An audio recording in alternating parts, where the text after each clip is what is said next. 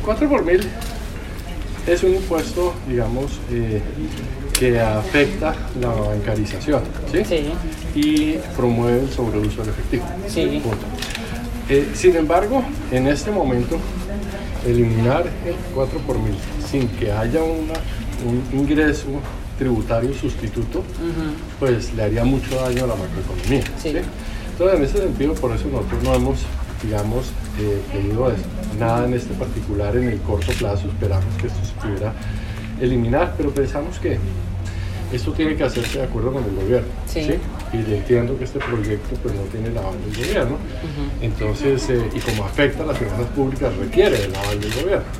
Entonces creo que eso es algo que muy posiblemente abordaremos con el nuevo, la nueva administración en su momento. ¿no?